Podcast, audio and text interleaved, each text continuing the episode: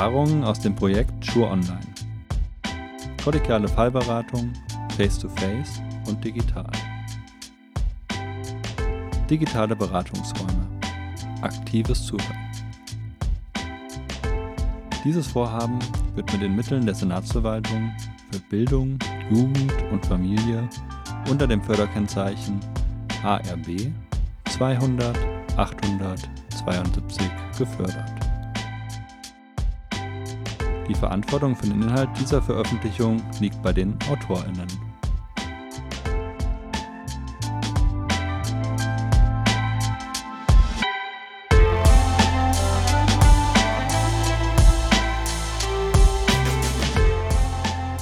Herzlich willkommen zu unserem Podcast Digitale Beratungsräume.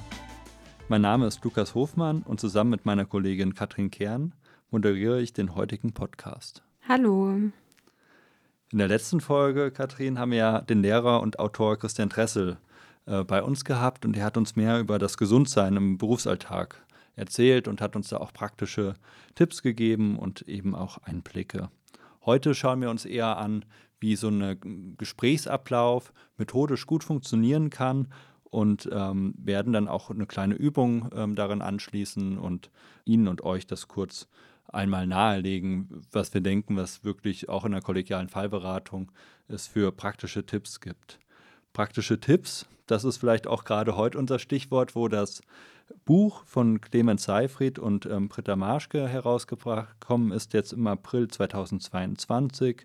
Sie haben ähm, das Buch verfasst zum ja, ganz nah an unserem Projekt quasi. Sie sind die Projektleitenden und ähm, haben äh, den Titel gewählt Kollegiale Fallberatung für Pädagogen und Pädagoginnen, neue Wege der Online-Beratung.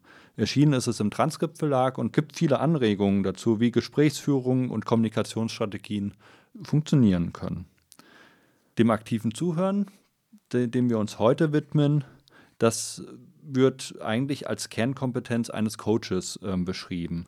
Festgehalten sind verschiedene Kompetenzen von der International Coach Federation und ähm, die werden in elf Kernkompetenzen unterteilt. Wie gesagt, ist eines davon eben das aktive Zuhören und über dies sagt der Fachbuchautor und Coach Björn Micke folgendes. Der Coach hört aktiv zu, statt zu interpretieren. Dies ist der häufigste und grundlegendste Fehler vieler Coaches. Also es wird zu wenig zugehört. Und wir möchten mit Ihnen und euch eben diese Technik uns heute einmal anschauen.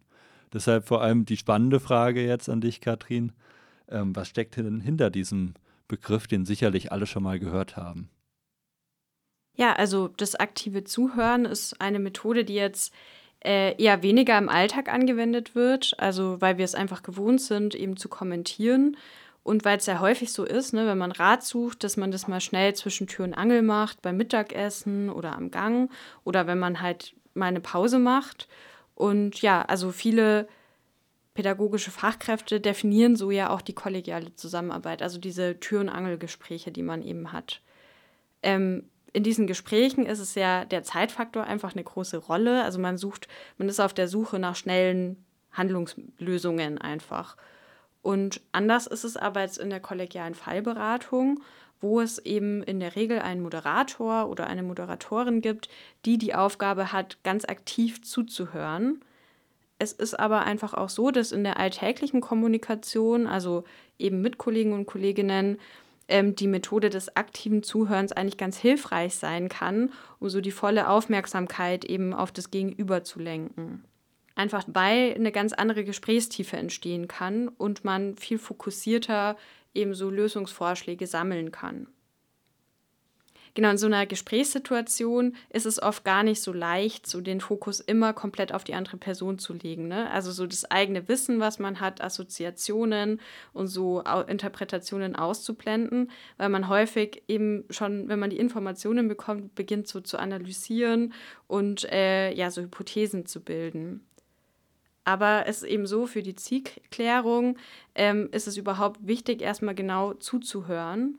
Und eine Technik, das eben zu schulen, ist die Methode des aktiven Zuhörens des Psychologen Carl Rogers, der diese Technik so im Rahmen des personenzentrierten Ansatzes in der Psychotherapieausbildung äh, entwickelt hat. Und ja, also das aktive Zuhören ist einfach eine Gesprächstechnik, die man als reformulierend und aktiv beschreibt ähm, und wo starke Emotionen so wie Wut, Frust, Hilflosigkeit äh, einfach versucht werden in Sprache zu übersetzen. Und so funktioniert das dann auch.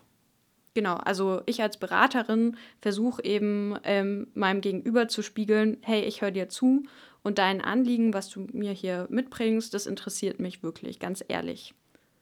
So, und ja, die besondere Kunst, also es klingt jetzt ja immer ganz einfach, ne? Aber so die besondere Kunst liegt einfach darin, wirklich so die eigenen Gedanken und Gefühle erstmal so zurückzunehmen und sich so voll und ganz auf meinen Gesprächspartner oder Gesprächspartnerin so zu fokussieren. Und das Ziel ist dabei einfach, also warum macht man das, ähm, den Ratsuchenden so die Möglichkeit zu bieten, aus sich heraus Lösungswege eben zu finden. Und genau, man kann einfach darauf achten, jetzt auch in so einem Beratungsgespräch oder äh, in einem Hilfegespräch, ähm, dass man sich selbst eben auch im Redeanteil zurücknimmt und wirklich den Raum der anderen Person gibt, äh, zu reden und zu sprechen und das einfach unterstützt, indem man offene Fragen stellt, ähm, die eben dazu anregen, das Problem so tiefer durchzudringen und so Aussagen oder Suggestivfragen, die man eben hat, äh, eher vermeidet. Gibt es denn eine Möglichkeit, das so zu umgehen? Hast du da was für unsere Hörer und Hörerinnen? Ähm, genau, so eine hilfreiche Technik ist eben das Paraphrasieren, also dass man versucht, die Aussagen des Gegenübers einfach nochmal aufzugreifen und so in eigenen Worten zusammenzufassen.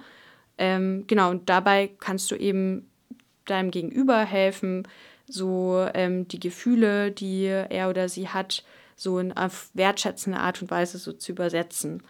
Und es kann einfach dazu anregen, dass so eine Aussage einfach nochmal verbalisiert wird und dann der Prozess entsteht, dass das Gegenüber das nochmal aufgreift und dann näher beschreibt und so, so Schritt für Schritt so zum Kernproblem vordringt.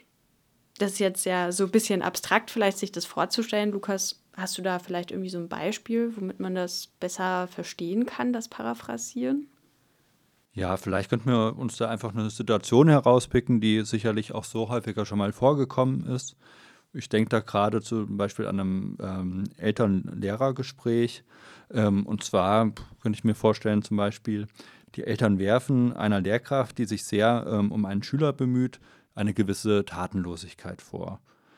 Die Lehrkraft nimmt einige Wochen später darauf an einer Fallberatung teil und ist dadurch auch durch den Vorwurf einfach emotional stark angeschlagen und berichtet dann ähm, in dieser Fallberatungsrunde eben ähm, davon.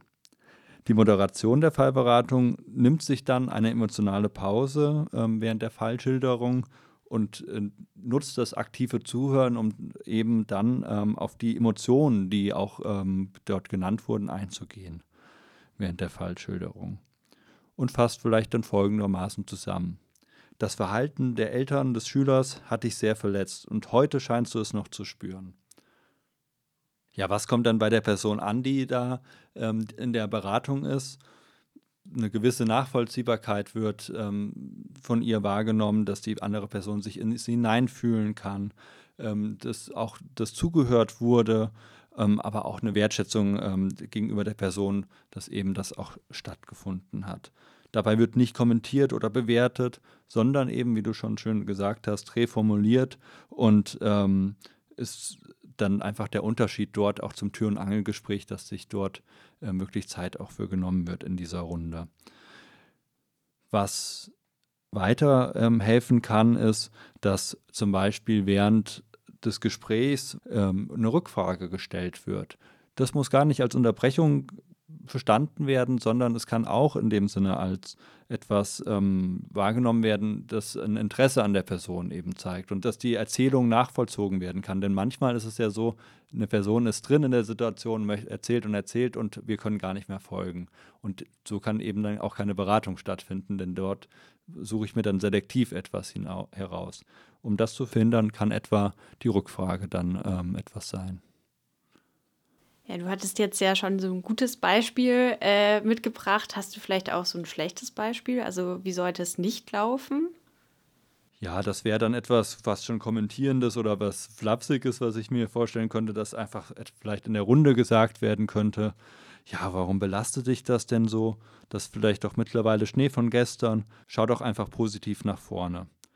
Und so wird ähm, etwa die Situation der Person etwas ignoriert, es wird eher kommentiert als auf die Person eingegangen, ähm, es wird stark interpretiert und ähm, da kommt dann eben bei einer Person nicht das, was wir vorher ähm, als gutes Beispiel genannt haben, an, dass es nachvollziehbar ist oder äh, keine Wertschätzung natürlich auch.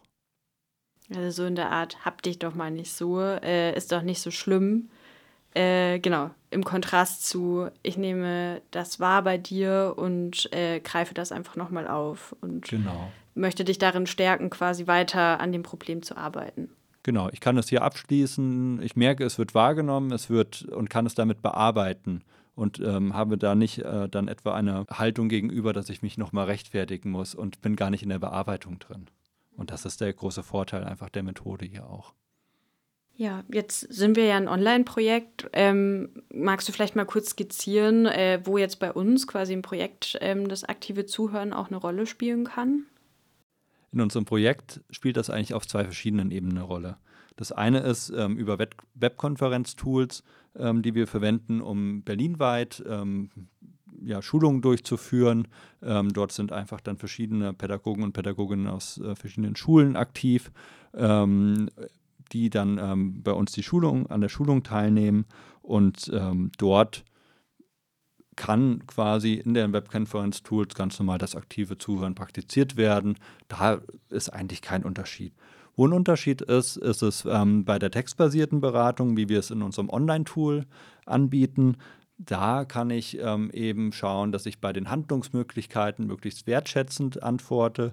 Ich kann ähm, mir die Beschreibung genauer anschauen und ähm, dort auch auf die subjektive Erfahrung eingehen der Personen, die das schildern. Gar nicht dahin zu gehen, äh, zu interpretieren oder zu sagen, da spüre ich bei dir die und die emotionale ähm, Imbalance, sondern wirklich auf die Fragestellung mich zu konzentrieren, einzugehen und dann die Person auch ähm, damit abzuholen und zu sagen, okay, da hat sich jemand konkret mit mir beschäftigt und konkret quasi ist auf meine ähm, Schilderung eingegangen und ähm, hier findet dann auch eine Bearbeitung der Situation statt.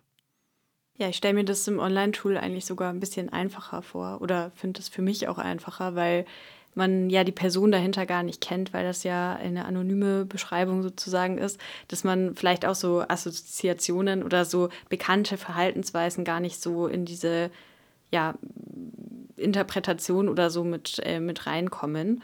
Und äh, ja, finde es irgendwie so ganz spannend, das wirklich auch immer wieder selber so für sich zu schulen, so auch im Alltag. Und genau, genau deswegen haben wir auch ähm, euch und Ihnen eine Übung mitgebracht, äh, die wir einfach mal unten in den Text gepackt haben und ja, wo wir euch einfach zu einladen wollen, das einfach mal auszuprobieren.